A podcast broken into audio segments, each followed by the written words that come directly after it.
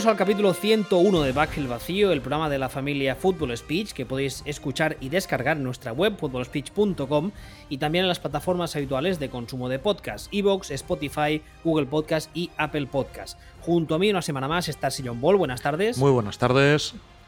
Ya sabéis que estamos ambos en Twitter, arroba Ball, arroba wbistuer. Oye, Sillon Ball, ¿de qué vamos a hablar hoy? ¿De qué vamos a hablar hoy? Pues hoy vamos a hablar de hasta qué punto los Eagles han pasado de castaño oscuro a, negro, negro, negro. O sea, cómo, cómo realmente los, los, Eagles en 3-4 años han recorrido todo el espectro del blanco al negro, ¿no? Desde los dientes de Seal hasta a la, a la piel de Seal, que decían en Community. Eso para empezar. Vamos a hablar un poco de, de los Chicago Bears y del desplome y de cómo son un ejemplo perfecto de cuando nosotros decimos, ojo, cuidado, que estos no han ganado a nadie, ¿eh? Es por algo. Porque luego tienen, cuando tienen que ganar a alguien, resulta que no pueden y pasa esto. Y acabaremos, o bueno, hablaremos también de, de los Lions, de, de Gimli y de que ahora le toca irse para Moria y que además sospechamos que cuando llegue a Moria se la va a encontrar arrasada por los orcos. Pero bueno, y, hablaremos de él y de la lista de nombres que ya empiezan a sonar, que da, da auténtico pavor, ¿eh? pero bueno, eso cuando llegue. Vamos a empezar con el tema de los Eagles que decía ahora, la, metáfora que has usado de blanco dientes de seal a negro piel de seal. La verdad es que, eh, para quien no se acuerde, que no creo que sea nadie, hace apenas tres temporadas ganaron la Super Bowl con un roster plagado de talento, con un staff que, bueno, que cuando terminó la temporada se lo rifaron en muchos equipos, a algunos les ha ido mejor que a otros, y eh, ha pasado de ese equipo que la verdad es que era un equipo que daba gusto ver en todas las facetas del juego, al actual que, especialmente en ataque, pero no solamente en ataque, parece que no mm, de pie con bola. Esta semana han perdido contra los Seattle Seahawks 23 a 17. Hay algunas estadísticas curiosas de este partido y de lo que llamamos temporada, pero quizá una de las que me ha llamado más la atención es que esta misma tarde he leído un tweet de alguien que no recuerdo, un reportero, creo que era un beatwriter americano de Filadelfia, que sacaba la siguiente estadística. Los Eagles ahora mismo son octavos en la NFL en intentos de pase, mientras que son el número 31 de 32 en yardas por jugada de pase. Y a la hora de correr son los, 20, eh, los 28, eh, no sé cómo decirlo, eh, los... Vigésimo octavos. Eso, gracias. En intentos de carrera y los terceros en yardas por jugadas de carrera. Entonces, ¿qué significa esto? Bueno, eh, seguramente habréis ya oído en este programa que hemos criticado muchas veces que, eh, o hemos dicho que uno de los principales problemas, creemos nosotros, de estos Eagles es Doug Peterson y tanto su labor como head coach, pero sobre todo su labor como play caller. Eh, si cogemos los rosters del staff, digamos, el staff del año de la Super Bowl de 2017 y lo comparamos con el actual, aparte de que ha habido varias bajas como decía ahora, bastante importantes. La más importante quizá fue la de ah, Frank Reich, que ya sabemos todos que está en Indianapolis haciendo un trabajo más que, más que decente. Y también el de John De Filippo, que se fue, que era el entrenador de quarterbacks, y que ambos eh, entrenadores tuvieron un papel capital a la hora de desarrollar a Carson Wentz y al juego de pase nos encontramos que ah, hay una cosa muy curiosa que llama mucho la atención y es que Doug Peterson ha ido añadiendo ah, a gente que eh, no tiene mucha experiencia y además eh, en una, eh, una, serie de posiciones ofensivas, por así decirlo, como son coordinador del juego de pase, coordinador del juego de carrera, senior offensive assistant, analista del juego de pase, consultor ofensivo senior, etcétera, etcétera. Me, llama mucho la atención. Me estás diciendo que Doc Pederson ha petado su staff de analistas senior, básicamente? Eh, pues sí, básicamente sí. Lo que llama más la. aparte del chiste, señoría. Aparte del chiste, es que la gracia está, por así decirlo, es que eh, precisamente lo que hemos criticado siempre de Doug Peterson es que como play caller era un tipo muy limitado y que, digamos, que le, le llevaron a la fama otros. Y curiosamente, eh, parece que se haya dado cuenta, por así decirlo, ha ido llenando su staff de gente para que intentase hacer ese trabajo que a él no se le da tan bien. El problema es que esta gente que ha traído pues son igual de inútiles o incapaces que él o más.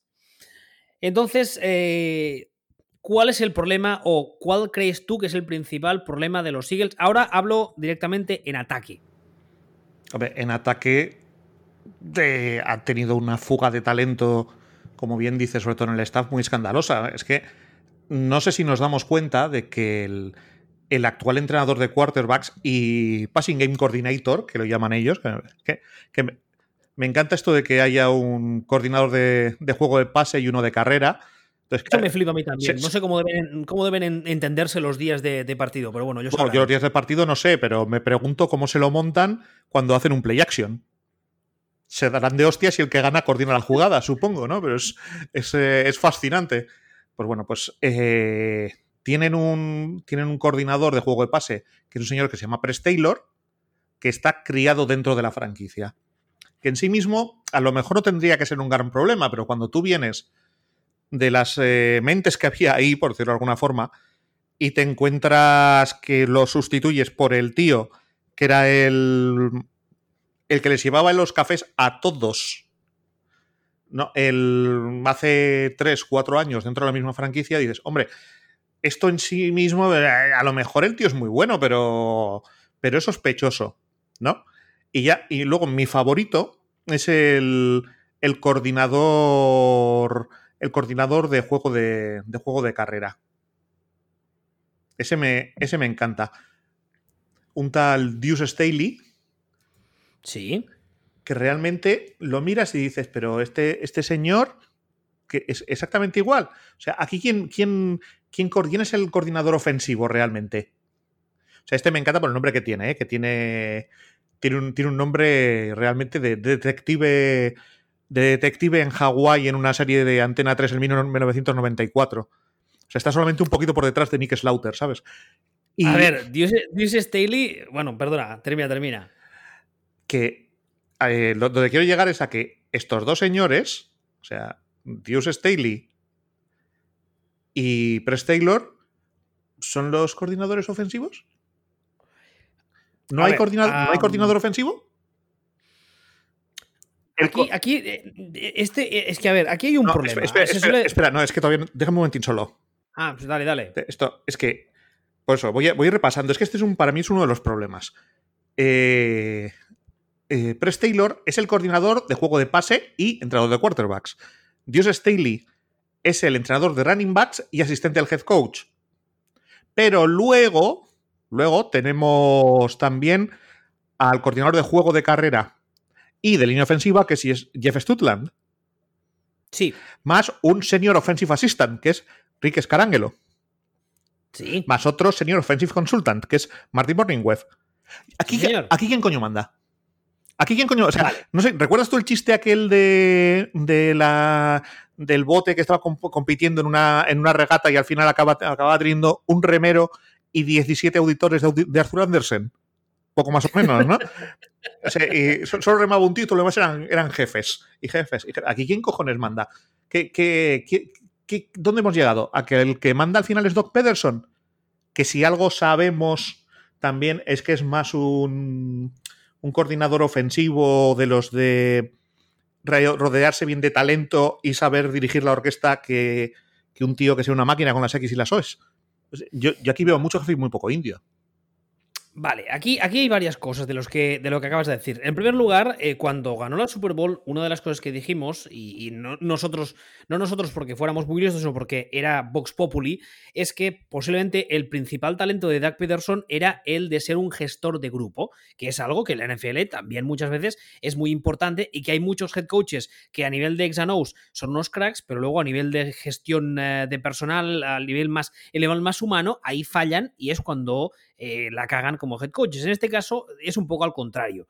Como tú bien decías ahora, lo que sería la teoría de, táctica eh, a Doug Pederson, le falla un poquito, pero a nivel de gestionar grupos, oye, muy bien cojonudo. Vale, eso mientras tuvo ese roster, eh, ese staff del que hablábamos ahora, que casi casi funcionaba solo, pues claro, todo funcionaba a las mil maravillas. Pero entonces empezaron a marcharse gente por, por, por méritos propios y ha empezado a llegar mucha gente. Eh, tú mencionabas ahora a Deuce Staley. Deuce Staley es un señor que es un histórico de la franquicia, es un jugador, es un, es un señor que había sido jugador de los Eagles durante varios años, muy querido dentro de la organización, y que es un señor que cuando terminó su carrera deportiva ya dijo que quería meterse, digamos, a, a entrenar, ¿no? Entonces, es un nombre que desde hace ya unos cuantos años está sonando en lo que serían los círculos internos de la liga, no solo de Filadelfia. Ha habido varios equipos que le han preguntado y el mismo Staley ha dicho que no quería moverse de Filadelfia porque al parecer, al parecer, había una especie de acuerdo tácito en el que se le iría haciendo subir eh, en los rangos para que acabase siendo coordinador ofensivo. Y la temporada pasada, que las cosas en Filadelfia a nivel, a nivel ofensivo ya terminaron un poco, digamos, así así, ya se, eh, ya se ya sonó la idea de que Deuce Stiley eh, se le elevase a coordinador ofensivo quizá un poco antes de lo que estuviese preparado. Y entonces lo que ha pasado Insisto, todo esto lo estoy diciendo a través de informaciones que he ido leyendo, pero ya sabéis que no hay nada oficial digamos que sería oficioso, como se suele decir, es que Doc Peterson, en vez de eh, elevarlo directamente a coordinador ofensivo y darle una responsabilidad para la que quizá todavía no esté preparado, se ha rodeado de gente, en algunos casos, en el caso de Scangarello, en el caso de Martin, Morning, Martin Morningwood, son eh, gente muy veterana, con muchas horas de vuelo en muchos equipos de la liga, y entonces al final es lo que tú dices, hay muchos puestos, hay mucha gente, hay un staff muy amplio, hay muchas tarjetas de visita, pero a la hora de la verdad, a mí lo que me gustaría saber es quién manda. Entre otras cosas, porque si sé quién manda o sé quién está haciendo esto, cuando esto falla, puedo decir es culpa de este, puedo o no despedir a este y entonces puede ser que cambie algo. Pero claro, cuando tenemos tantas cabezas pensantes, entre muchas comillas, tenemos un problema. Hay un... un problema porque... Sí. No, te iba a añadir un dato más, que no sé si lo recuerdas, pero cuando Doc Pederson dio positivo por, eh, por COVID, fue Deuce Staley quien ejerció de, head coach durante el tiempo que, que, Pederson no estuvo allí. Lo que quiere decir que realmente es la. No sé, el sucesor, la cabeza, pero claro, es que dice, pero, pero vamos, vamos a ver. O sea, es que tampoco podemos hablar de este señor como si fuera alguien que se ha retirado hace cuatro años. Que lleva retirado, no sé, 13 años. Juicy Staley. lleva retirado un huevo de años ya. Su década tranquilamente la llevará, te lo buscaré, pero vamos. Que, tiene 45 añetes. Eh, y sé por experiencia que con 45 años uno ya está ayudito. No, hombre, no. Ya, no digas eso. Ya, ya está entrando en el. En, una mitad del concepto madurito interesante. En concreto, la mitad de madurito. La de interesante, esa ya está, la doy por perdida. Pero bueno. Ah, mira, se retira como jugador en el 2006. Bueno, ese año ya no juega mucho porque están los Steelers como jugador de rotación y llega a los Eagles en 2011 donde empieza su eh, carrera como coach con uno de esos cargos que muchas veces no sabemos para qué sirven, que sería Special Teams Quality Control Coach. De ahí pasa a entrenador de running backs, donde consigue mucho crédito, especialmente dentro de la franquicia. Y ahora mismo, como tú decías antes, es asistente del head coach y también entrenador de running backs. Bueno, lo es desde 2018. Ese es Deuce Staley, un señor que, bueno, tiene la experiencia que tiene. Como jugador, pues no lo hizo tampoco mal, pero bueno, que al fin y al cabo no es un cargo que digamos, no, es que el tío, por ejemplo, hay muchos casos de exjugadores que tienen muy claro que quieren ser entrenadores a nivel NFL y ¿qué hacen? Se van, incluso muchos casos, a high school o se van a college y ahí, digamos, se foguean.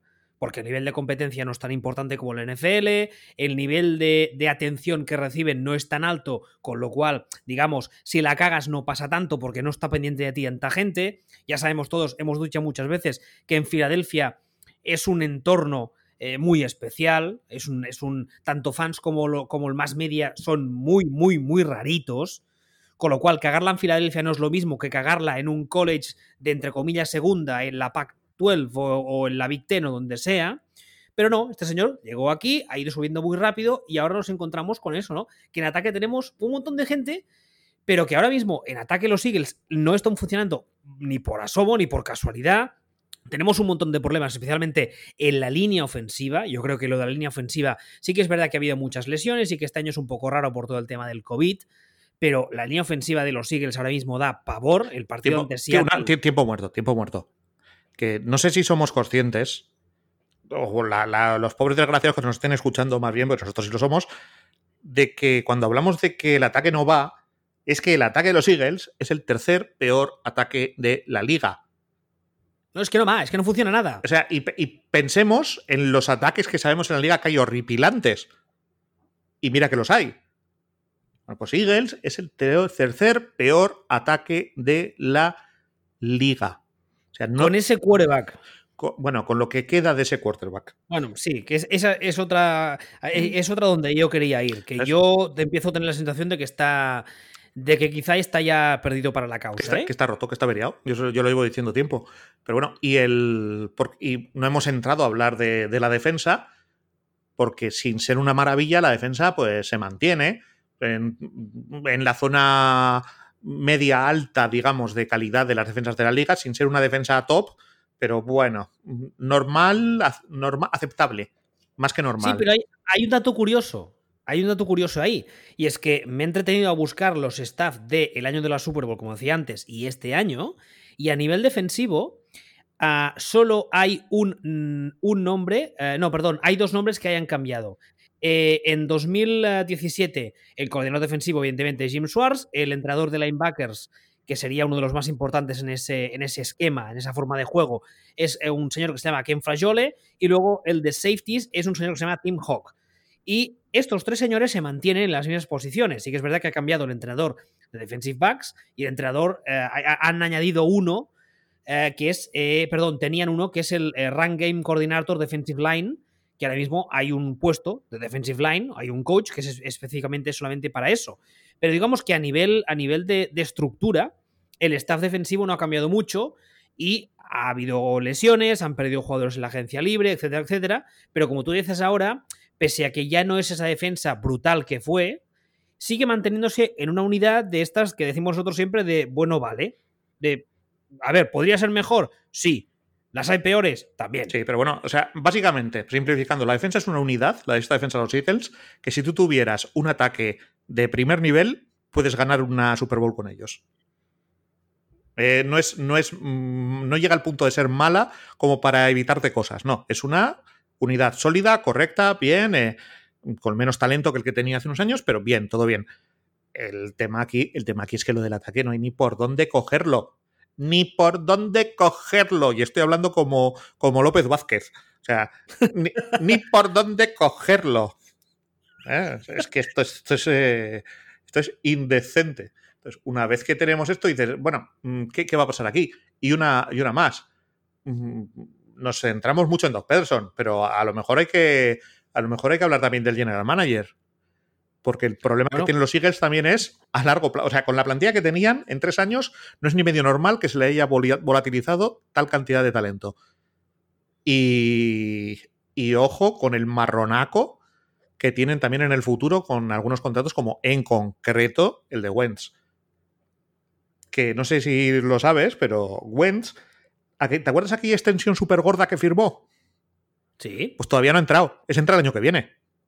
¡Oh, qué bien! ¡Qué maravilla! Aquella super extensión brutal que firmó hace dos años, no sé si era el mejor pagado de la liga o casi o tal, pues esa, como fue una extensión de estas que se hacen, todavía no ha entrado. O sea, ahora mismo está cobrando, no te voy a decir cacahuetes, pero, pero está cobrando, cuando va, se va a poner a cobrar como si fuera aquí, como si el contrato lo hubiera firmado Jerry Jones, es el año que viene que si lo que es que no lo puedes, no es que no lo puedas cortar a porque si lo cortas te come no sé si son 70 o 60 millones de, de, dinero de dinero muerto.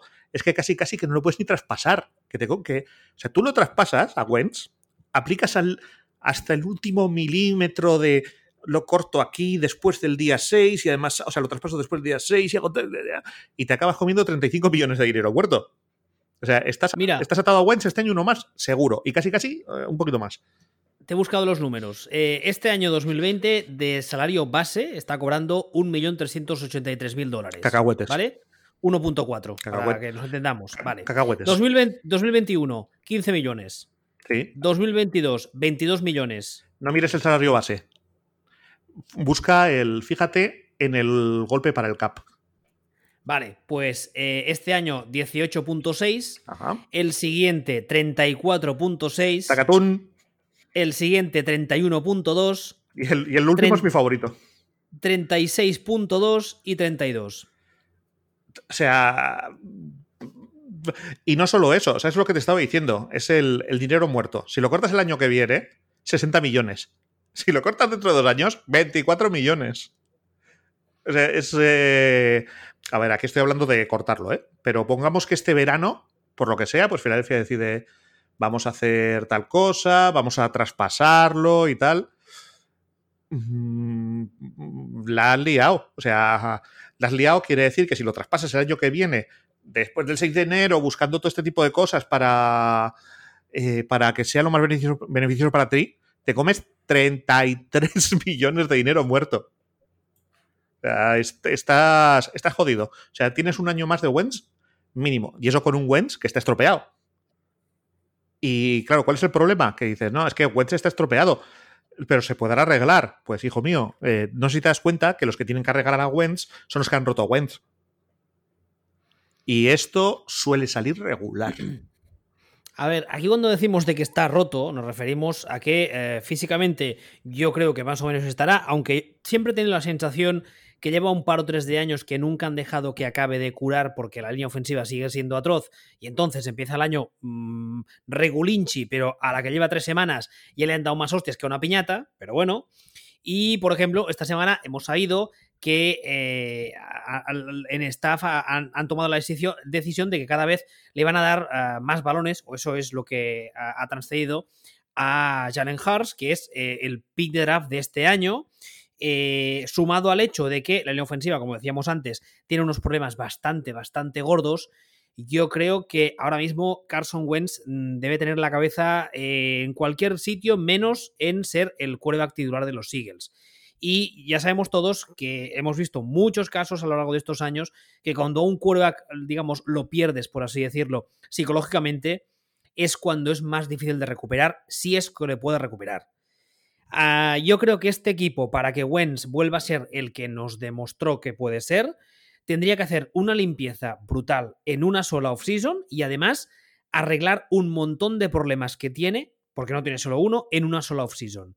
Y eso, por experiencia, por todo lo que hemos visto estos años en otros equipos y en otros escenarios parecidos, lo veo muy, muy, muy complicado. Porque por mucho que tú pongas buena voluntad, por mucho que tú empieces a hacer limpieza, mínimo esa limpieza te va, te va a costar, ¿qué? ¿Dos años siendo muy optimistas?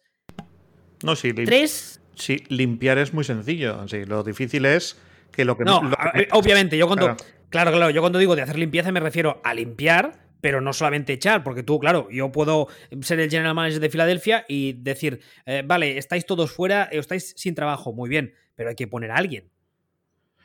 O sea, hay que meter gente, ¿no? Ese es el problema. Ya, pero tampoco me parece que estén tan cortos de talento. O sea, es que parte del problema con Pederson es que tú miras el roster y dices, hostia, pues tan malos no son, ¿eh? O sea, transmiten, no es algo tan escandaloso como, como, lo de los Chargers, por ejemplo, que tú los miras y dices, pues que, pues que, pues que son muy buenos y los resultados son muy malos. Aquí hay un señor entrenador que es un desastre. En este caso, no dices tanto son muy buenos, pero sí que dices, eh, tienen, tienen piezas de a cascoporro. O sea, no, no, no son un equipo de mierda. Entonces, aquí, ¿qué es lo que está fallando? Está fallando Pedro. Bueno, bueno esto es que si llevamos diciéndolo dos años. Es que no. En realidad, estamos dando vueltas a lo mismo todo el rato. Esto solo es una cuestión de que a alguien se le entienda la bombillita en Filadelfia y no hay más. Hombre, uh, creo que la estadística que yo, que yo he comentado al empezar a hablar de los Eagles lo, lo, lo, explica todo bastante. Como decía, son el octavo, uh, la octava ofensiva en intentos de pase y la 31 de 32 en yardas por jugada de pase completada. Lo que significa que mandan muchas jugadas de pase y funcionan muy pocas, hablando en plata. Y luego son la número 28 en intentos de carrera y la tercera en yardas por carrera. Eso te lo desmonto, eh, ya, sabes que te lo desmonto yo en minuto y medio, ¿no? A ver, desmonta. A ver, ¿por qué mandan tantas jugadas de pase? Porque siempre van perdiendo. Ya está. Hasta aquí. Muchas gracias, eh, distinguido público. Nos vemos la semana que viene. Ya está. Ya está, es que no hay más. Es que, ¿qué, ¿qué, me estás contando? Ya está, no, no, tiene más, no tiene más misterio. Y el tema de las jugadas de carrera, ¿qué sabemos de las jugadas de carrera? Que quedan muy bonitas, lucen muy bien, pero en realidad, running backs don't matter, lo hemos dicho 200.000 veces. Sí, sí. O, sea, pasada que en el overtime hablamos con, con un mal kicker y también lo hablamos. Eh, al final el tema, de la, el tema de la carrera está bien, ayuda, o sea, no es que no importe, realmente ayuda, es importante, etcétera, etcétera. Todo viene muy bien, pero la mandan en los ataques es en el, es en el pase. Y no te cuento nada si tienes la línea regulín, el quarterback roto, averiado, más averiado que roto, digamos. Y saben que tienes que, que pasar porque vas por detrás, estás esperando.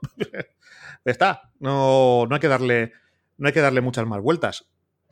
Por cierto, buscaba información ahora de Jalen Hurts y eh, parece ser que el run run que hay alrededor de, los Eagles es que el staff se estaría planteando la posibilidad de sentar a Wentz para meter, al menos ni que fuese durante algunos drives, para meter a Hurts como quarterback 1. Pues tendría que entrar alguien así con la, con la mano abierta y darles una colleja y, decir... Sí, sí, de esas que suenan. Pero ¿no veis que no podéis que el año que viene también os lo tenéis que comer. ¿Pero qué, pero qué, qué, me estáis contando? Aparte de que si tienes un quarterback tocado psicológicamente, ah. lo último que tienes que hacer es eso. Además, ¿no os dais cuenta de que no solo, no solo hay que comerse el año que viene, sino que nos lo tenemos que comer nosotros como franquicias? No quiere decir que vosotros seáis el cuerpo técnico del año que viene que os se lo tenga que comer, chavalotes. No sé si me estáis entendiendo. guiño, guiño, guiño. claro. Aquí ahora mismo. ¿Pero qué me estás diciendo? ¿Vas a, vas a cambiar a... Solo hay un motivo. Solo hay un motivo para cambiar de quarterback ahora. Que pienses que el suplente te da más opciones de ganar. Porque es que estás a medio partido de. A medio partido de ganar. De, de meterte en playoff. De ganar la división.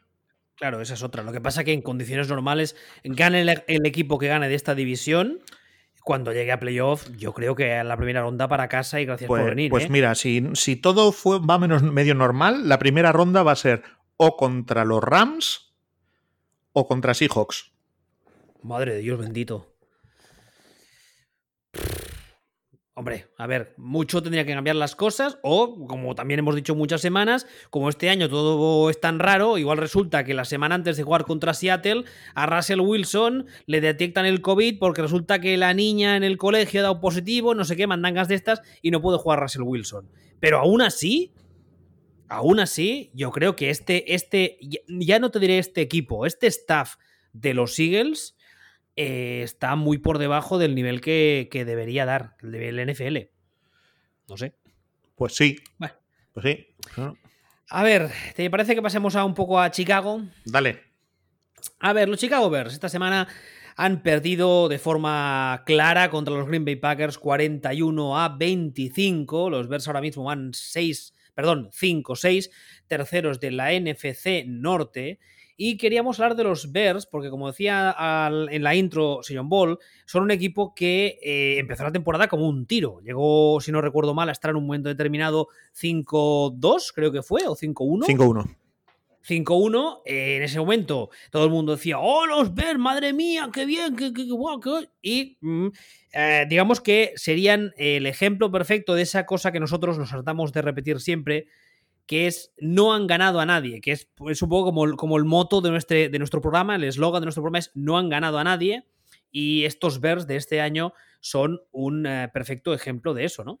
Hombre, a ver, han ganado a Lions, a Giants, a aquellos Falcons de principio de temporada que poco a poco van mejorando, pero entonces eran una castaña. Ganaron a los Buccaneers en un partido que los Buccaneers se ganaron solos. No sé si lo recuerdas. Sí, sí, sí, me recuerdo. O sea, fue, un partido de estos que dices, eh, no se pueden hacer tantas cosas mal, o sea, no se pueden cometer tantos errores chorras, y han ganado Panthers. Y en ese momento estaban 5-1, y nosotros diciendo, no ha ganado nadie.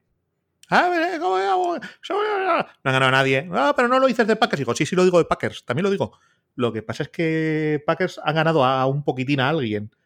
Mm, esto no ha ganado a nadie y ahora les viene el Tourmalet. Y entonces llegó el Tourmalet, también conocido como los Rams, los Saints, los Titans, los Vikings, los Packers, y les han ido cayendo, pues así, pues, pues eh, como pues el efecto, el efecto limpia para brisar, pues, pues como si pegas pues, el primer soplamocos de drive y el siguiente de revés, así, pues uno a cada lado de la cara, ¿sabes? Please, plus, please, plus.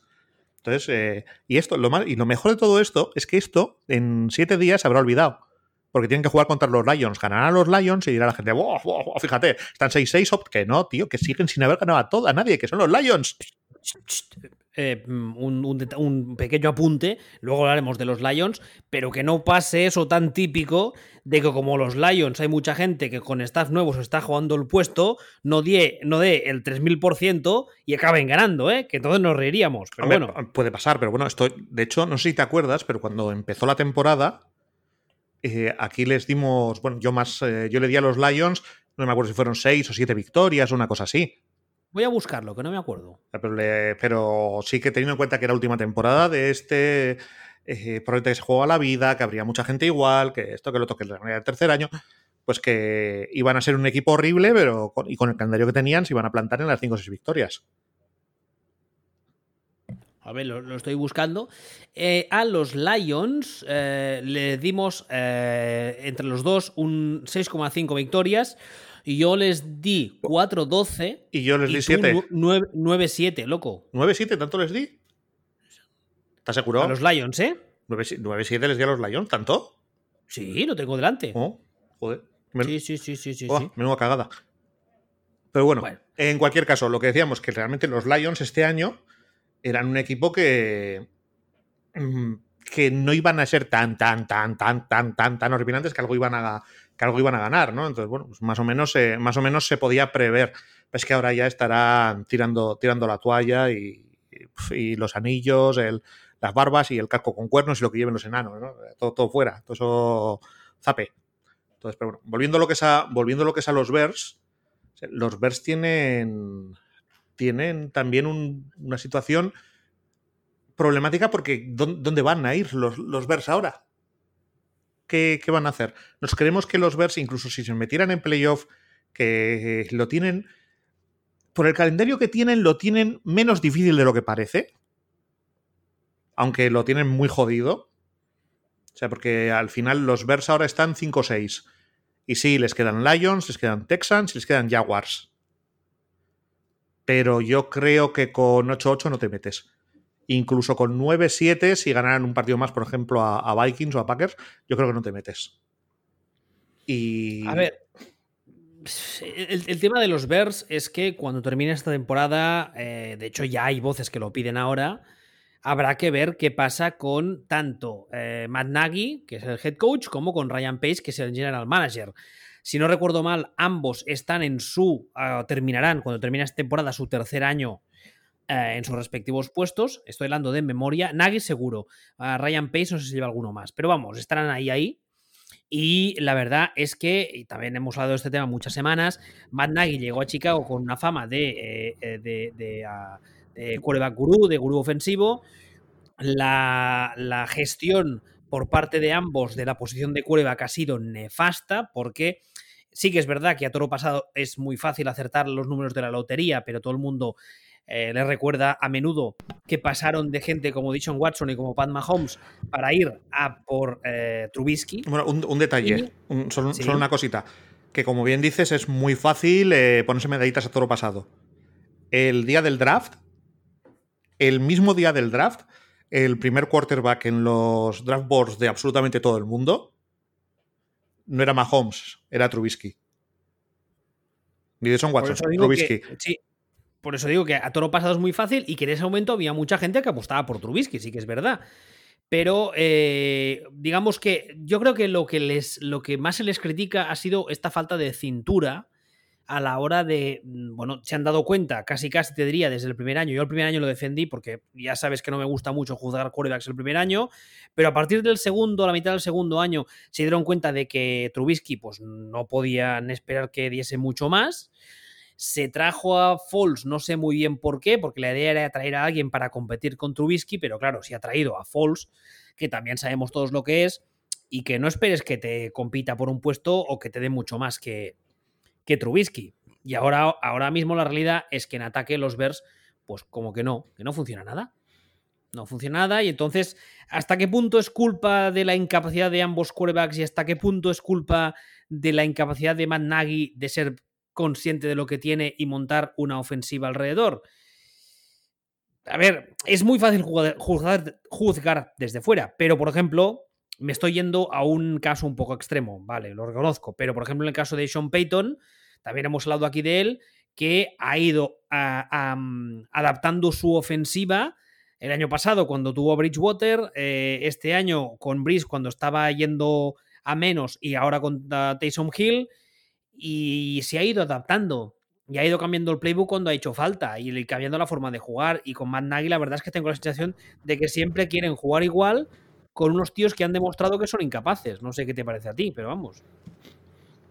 Sí, es que tampoco tiene mucha vuelta este tema con, los Bears.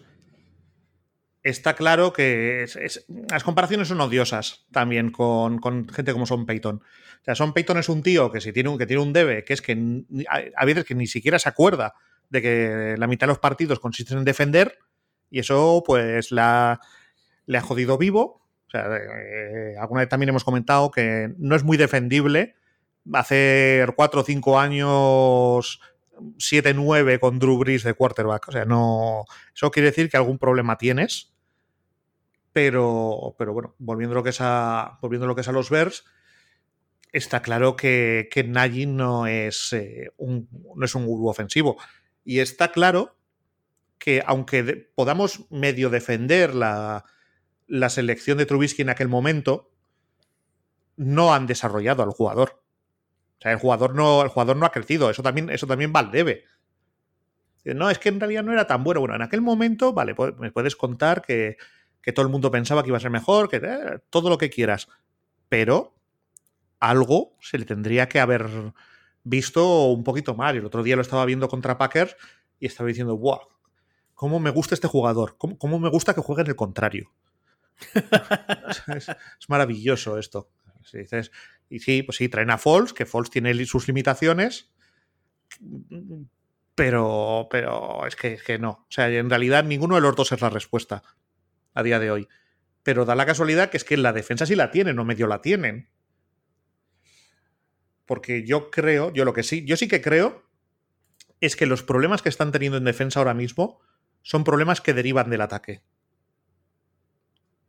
Al final, si tu ataque te hace tres y fuera, tres y fuera, tres y fuera, tres y fuera, tres y fuera, pues al contrario, tres y fuera, tres y fuera, tres y fuera, la defensa aguanta lo que aguanta antes de petar. Y, también, pues, eh, y esto es algo que nos hemos tratado de ver, hay equipos que. Hay equipos que. Hay unidades más que equipos que cuando ven que la unidad contraria les está haciendo de freno, llega un momento que dicen, mira, eh, eh, iros todos a tomar por culo.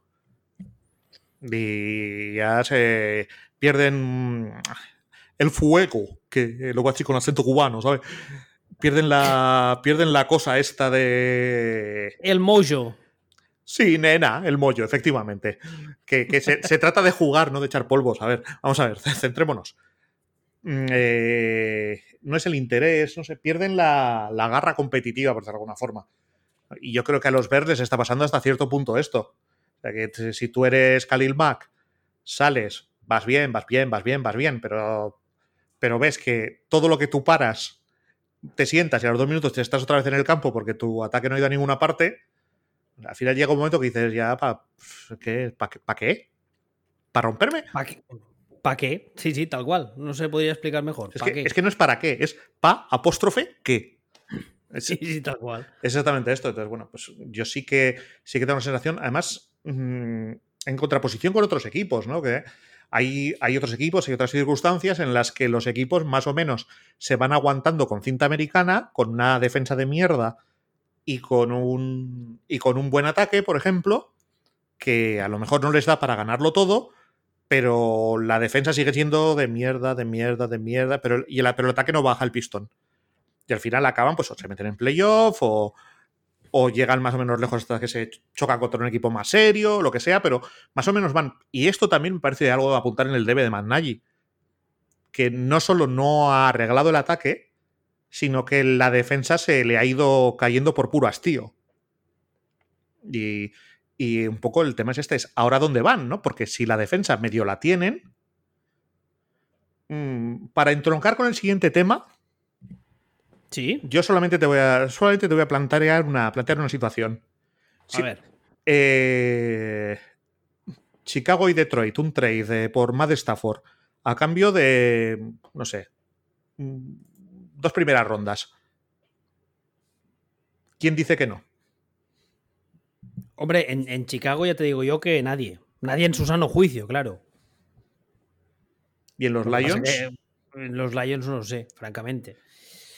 Mira, ya que sacas el tema, vamos a sacar el último tema de hoy, que es el despido de Matt Patricia este, este pasado sábado, eh, después de la última derrota de los Lions ante los Texans por un abultado 41 a 25. Fue el, primer partido, si no recuerdo mal, de la jornada del Thanksgiving, el pasado jueves.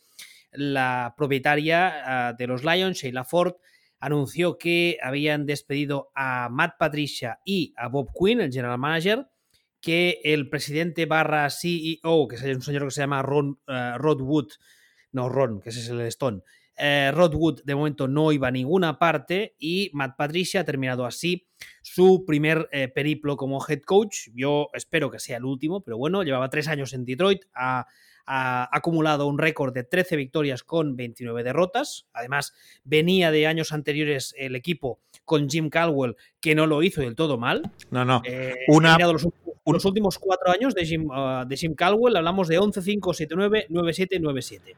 Eh, lo Y, hemos, que. y hemos, hemos pasado, perdona, a 6, 10, 3, 12, 4, 7.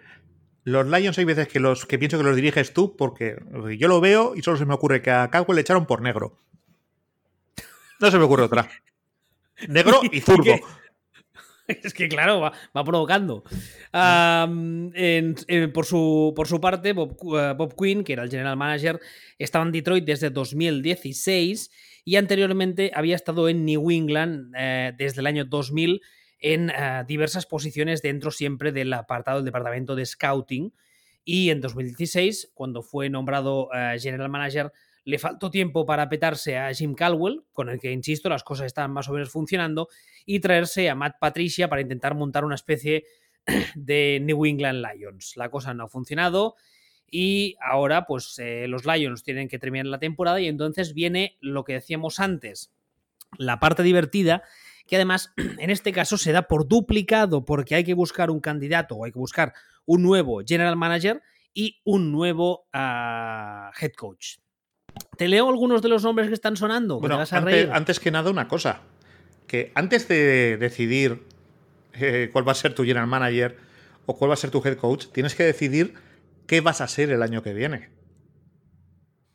Es decir, ¿Te refieres a si vas a ser un equipo en plan que vamos a pestar y vamos a perder para ir empezando a reconstruir para el futuro? O si pretendes competir por algo, ¿no? claro, es, eh, ¿dónde vas? ¿Puedes hacer algo para competir el año que viene o dentro de dos años? ¿O, Ha sonado, ha sonado mucho a madre ahora, ¿eh? Con ese dónde vas. ¿Dónde vas? ¿Dónde vas? ¿Dónde vas vestida así?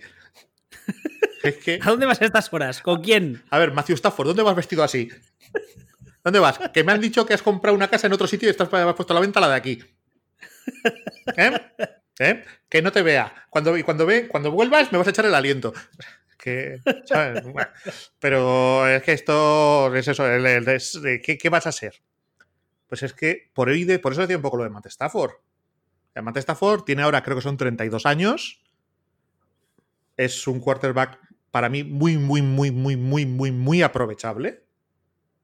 Y muy, muy, muy, muy infravalorado. O sea, para mí es el candidato número uno al, al premio Carson Palmer, al quarterback que lo cambias de ciudad y empieza a petarlo.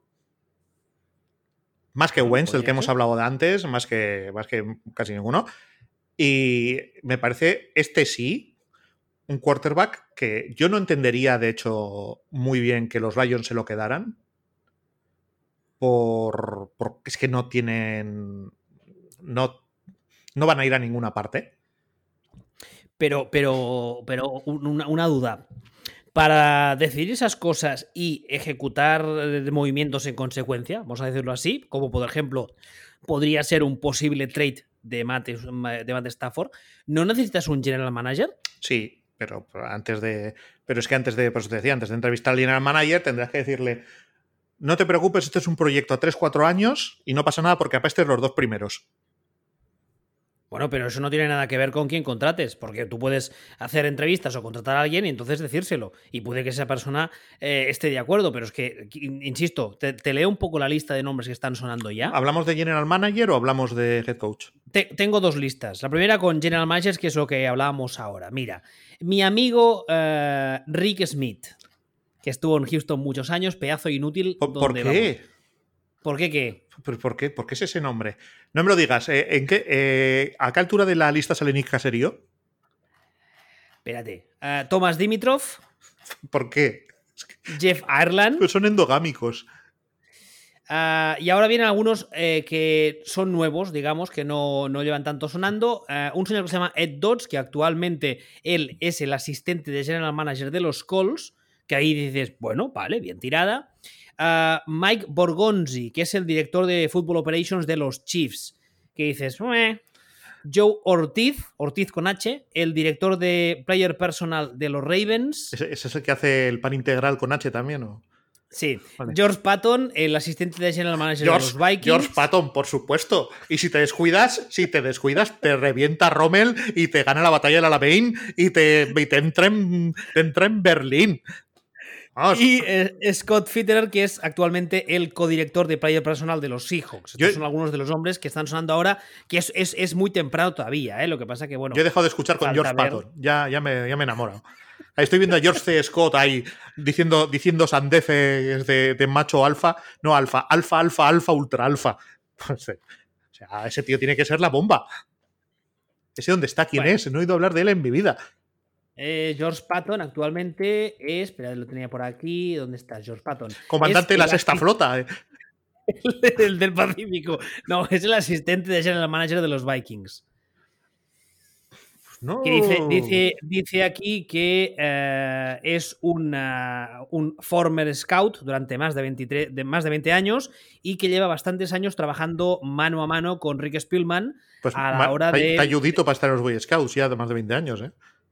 Bueno, debe ser, debe tener su edad, pero bueno, eh, dice ser que eh, este señor, hay varios equipos de la liga que durante varios años ha intentado eh, hacerle cantos de sirena, pero que ha preferido siempre quedarse en Minnesota y trabajar con Spearman, con el que lleva muchos años trabajando, se entiende bien, pero que, bueno, que si, lo típico que se dice siempre, ¿no? Que si llega la oferta adecuada y tal, y el proyecto que le, que como decimos aquí, pues que igual diría que sí, pero bueno.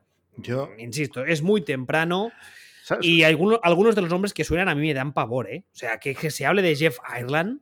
Hosti tú. Ah, bueno, oye, que por eso digo que es que la liga es endogámica. Eh, no, no, sí, eso, de siempre. Y hay veces que hay que pensar que esto de más vale lo bueno conocido, o lo malo conocido, perdón, que lo bueno por conocer, no es verdad. No, mentira cochina, porque claro, a mí me hablas de Rick Smith o Thomas Dimitrov y dices, ahora me va. Ah, claro, es que es, es que, vamos a ver, esto no funciona así. En realidad esto tiene que ser, es mejor un tío que no sabe si es bueno o es malo. Que, un tío que ya sabes que es malo. efectivamente, es que tiene experiencia siendo horrible. Ya, eso no es un plus. eso tendría que ser al contrario. ¿Eso? Tendría que ser puntos negativos, ¿no te jode? Sí, vamos a llevarnos de entrenador de natación a este, que está en Juegos Olímpicos ya, pero casi se ahogó. ¿Qué vas a llevar a Musambani de entrenador? O sea, vamos a ver. Y la lista de posibles candidatos a head coach, insisto, otra vez más, es muy temprano y son nombres que algunos, en algunos casos, llevan muchos años sonando, pero... En, serio, flipo de que no esté el nombre de Nick Caserio ahí. Supongo que es porque han acabado estas pelotas de, de Gimli. Ah, supongo que sí, supongo que sí. Y intentarán eh, hacer alguna otra cosa diferente antes que volver a intentar imitar el modelo New England, supongo. O sea, imagino, es que es que, es que es uno de esos nombres, no sé cómo, en, en, el, en el equipo de fútbol, de fútbol 7 de mi sobrino, eh, el otro día se fue el entrenador y estaban sonando Nick Caserio y Mitchell. O sea, son los dos nombres que suenan siempre. Da, igual hasta el deporte. O sea, se, ve el entrenador de la sotera de Santurce y, va a sonar Nick Caserio y, y Mitchell seguramente la, gente que siga más de cerca los Lions y los insiders y tal, de aquí a tranquilamente la Super Bowl sacarán listas y listas y listas. Esta es una de las que ha encontrado a la que le he dado cierta credibilidad. Luego, por ejemplo, Eh, está la de head coaches, como decía ahora, hay algunos nombres que ya llevan algún tiempo sonando, por ejemplo, Robert Sale de San Francisco, está Nick Siriani, que es el coordinador ofensivo de los Colts ahora mismo, luego hay otros nombres que dices, madre mía, Dios bendito, que es Marvin Lewis. Eh, Matt Campbell, que actualmente es el head coach de Iowa State. Este, bueno, es, que sí, que ya voy, espérate, que hay más. Es que es el gracioso. Bueno, espérate, hay uno que todavía hace más gracia. Kellen Moore, porque claro, lo está petando tanto en los Cowboys. ¿Eh? ¿Eh? ¿Eh? eh ¿What? Eh, sí, está, está. Eh, Eric Bienemy, que también es un hombre que lleva unos años sonando y que la temporada pasada hubo cierto malestar porque hay mucha gente que dice que se le ha pasado por alto por, simplemente por ser negro, pero que por currículum, bla, bla, bla. se le pasa, no, me lo, no me lo creo. Se le pasa por alto porque, es, eh, porque se piensa que es el hombre de Saimaza. ¿Eh? Que es el que lleva. Ah, cafetero, vale. el que le lleva el café a la morsa no había pillado la referencia. A Matt eh, Everflux, que es el coordinador defensivo de los Colts. No puedes contratar a un tío que suena como una canción de sonrisas y lágrimas. O sea, es que yo oigo ese nombre de Everflux, Everflux. No, poco serio. A Brian Dable también suena, que actualmente es el coordinador ofensivo de los Bills. Eh, evidentemente también suenan los que son eh, llevan en college algunos años que también están sonando, por ejemplo eh, Lincoln, Riley, que es el actual, actual entrenador de, Oklahoma, que también lleva un par de años sonando. Joe Brady, no lo creo, porque este año acaba de debutar con los Panthers como coordinador ofensivo. No creo que ya se, se fuera a ser head coach. Y luego hay otros nombres que yo creo que en el artículo los tiran por tirar, porque francamente Jason Garrett, Jay Gruden, uh, Byron Leftwich, que este. Pues, no, pero, si es lo que decíamos. Es una liga endogámica. Harbaugh, Domingo Harbaugh, que está también aquí. No, pero, pero, a ver, pero es que tienen sentido. O sea, eh, Harbaugh que eh, acaba de salir rebotado de, Michigan. A ver, el de, el de Harbaugh en este caso sí que le veo sentido, porque lo hemos dicho muchas veces, es un tío que es de esos head coach que es especialista en llegar a puteches y poner orden. Que en tres o cuatro años igual está peleado con todo Dios y la prensa local le odia y ha montado 16 numeritos diferentes por partido. Sí, es posible. Pero esos tres primeros años te habrá hecho limpieza y te habrá puesto orden, que en el caso de algunas franquicias es lo que necesitan. Y tengo la sensación de en el caso de estos Lions, lo que necesitan es un, un reset eh, en plan hardcore, limpiar del todo, sacarse muchos malos hábitos de encima Mm, y, bueno, y eso, y hacer limpieza. Lo que pasa que entonces vamos un poco a lo que tú decías ahora y hay que plantearse qué hacer con Matt Stafford, más que nada porque ahora mismo es un asset, como dicen ellos, que tiene un valor. Que dentro de dos o tres años, pues ya no lo va a tener. No tendrá, exactamente. Con lo cual ahora puedes, igual puedes sacar un, precio relativamente alto por él. y, tú la temporada que viene vas a perder igual con lo cual, hacerlo con un quarterback mm, estupendo o uno horrible, te da igual porque al final pierdes. No, es que de hecho el año que viene, probablemente lo que te interesa es tener el peor quarterback del NFL para coger un quarterback del primer nivel con un pick top 5 del draft del año siguiente. Eh, probablemente es lo que te interese si eres los, si eres los Lions, ¿no? Pero a saber, de todas formas, una cosa, aquí rompemos de nuevo una lanza por Jason Garrett. Recordemos, jijijaja Jason Garrett, jijijaja que es pelirrojo, o qué tonto es, hay que inútil, porque, bueno, año pasado con Jason Garrett, mejor equipo, mejor ataque de la liga, los Cowboys. Este año, sin Jason Garrett, con, el, con mi amigo el cementerio de Canelones, vigésimo sexto ataque de la liga. pero... Y con algún arma más que no tenía el año pasado. Pero ¿tú estás seguro de que esto no es que Jason Garrett no era tan malo como algunos creíamos y que Mike McCarthy es terrible y entonces por comparación parece mucho mejor Jason Garrett? En cualquiera de las dos. En cualquiera de las dos respuestas. Realmente. O sea, es que, que el salto es de mejor ataque de la liga a vigésimo sexto. Que, que no es de, de octavo a, a decimoquinto, ¿eh? Ya, ya. Eh, y, de hecho, de hecho, yo soy el primer sorprendido de, esta historia. Pero me parece que es un dato que hay que repetir, que hay que repetir y que hay que repetir. Porque a lo mejor ahí hay algo. Cuando dices ahí hay algo. Pues a lo mejor resulta que resulta que Jason Garrett pues, eh, es menos inútil de lo que se ha dicho. O a lo mejor resulta que Mike McCarthy es mucho peor incluso de lo que decíamos, y eso quiere decir que la carrera que podía haber tenido Aaron Rodgers flipa si hubiera tenido. si hubiera caído con Andy Reid. pero bueno, o sea, es que me parece un dato muy, muy, muy, muy, muy relevante. Luego las conclusiones ya las sacaremos, pero, pero es que no, me parece viable esto. O sea, yo si fuera un equipo de mierda y pensara que solo me van a decir que si entrenadores de mierda, yo, igual, si yo igual tenía esto en cuenta y decía, ¿por qué no nos la jugamos con un Jason Garrett? A ver si ese 30% de opciones de en realidad Jason Garrett es un buen coordinador ofensivo o un buen head coach, eh, yo, pues, pues, pues, te sale adelante. O sea, yo hace un año, pues te habría dicho que las opciones de que Jason Garrett fuera un buen head coach eran un 10%. Yo ahora estoy en el 30%. Sigo pensando, sigo pensando que no lo es, pero... También es verdad que a mí me gustaría ah, ver a Jason Garrett otra vez como head coach en un, en un entorno que no sea de frenopático como es Dallas. En un entorno normal, con gente normal y con medios normales y con un owner normal. Y entonces ahí podría juzgar con, con, con más, digamos, eh, con más datos, con más eh, fiabilidad, si Jason Garrett es buen head coach, es mal head coach o es ni fu ni fa. Pero también te digo una cosa, en estas listas que eh, para el guion de hoy he buscado un par, hay todavía demasiados nombres de coordinadores cafeteros. O sea, la gente no aprende. Que sí, que te puede salir un Frank Reed de la vida, sí, pero en la mayoría de los casos te salen unas patatas acojonantes, te salen, vamos, unos pufos de la hostia y la gente no aprende, tú.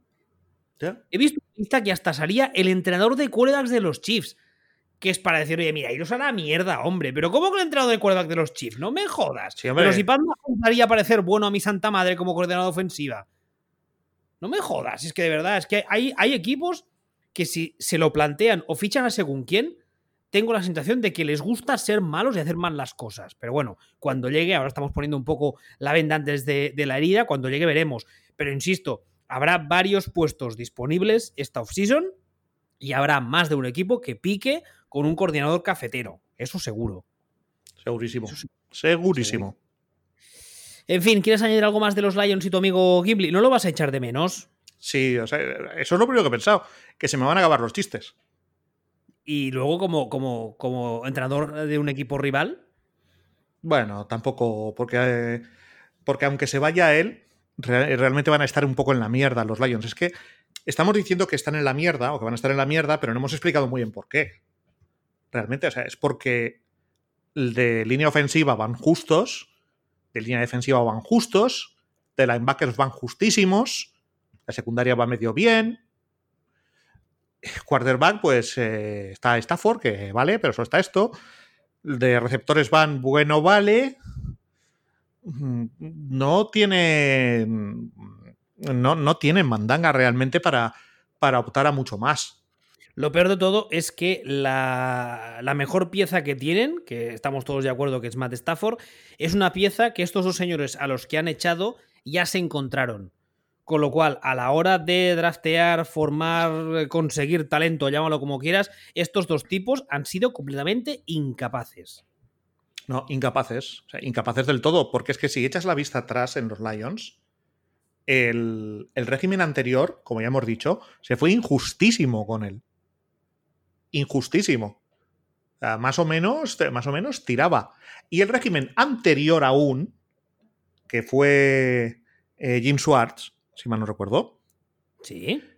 Jim Schwartz eh, se le fue de la mano todo por ser demasiado. porque se metía más esteroides que, sus jugadores, parecía. Estaba, estaba, estaba pasadísimo.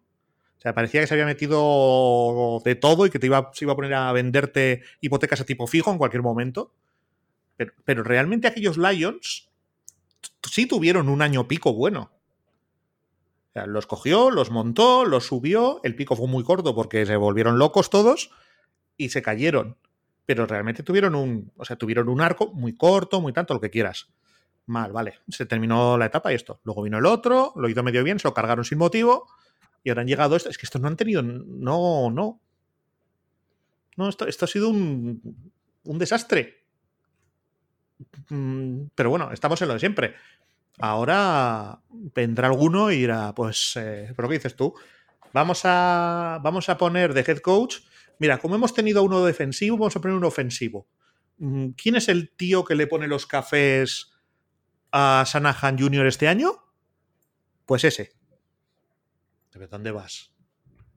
¿Pero qué, me, ¿Pero qué me estás contando? El otro día estaba, según estaban jugando los Niners, estaba leyendo que, que Robert Sale tenía que, tenía que estar ya en Detroit haciendo la entrevista. Lo de Robert Sale también es un nombre que está sonando hace ya varias temporadas y que no acabo de entender muy bien por qué. Hombre, el año pasado tenía una defensa cojonuda. Sí, sí, sí, sí, sí, pero tengo muchas veces la sensación de que no es tanto mérito suyo, sino como de que le han montado una defensa fantástica con un montón de jugadores buenos y que él, hombre, sí, lo sabe poner más o menos donde toca, pero que por esquema no es una defensa que haga muchas cosas muy raras ni muy novedosas. Sí, estoy de acuerdo. Simplemente es que las pocas que hace las hace muy bien. Sí, pues es un poco, un poco lo mismo que comentábamos. De hecho, esto ya lo dijimos, y es un poco lo mismo que comentamos de los Rams eh, dos años antes, ¿no?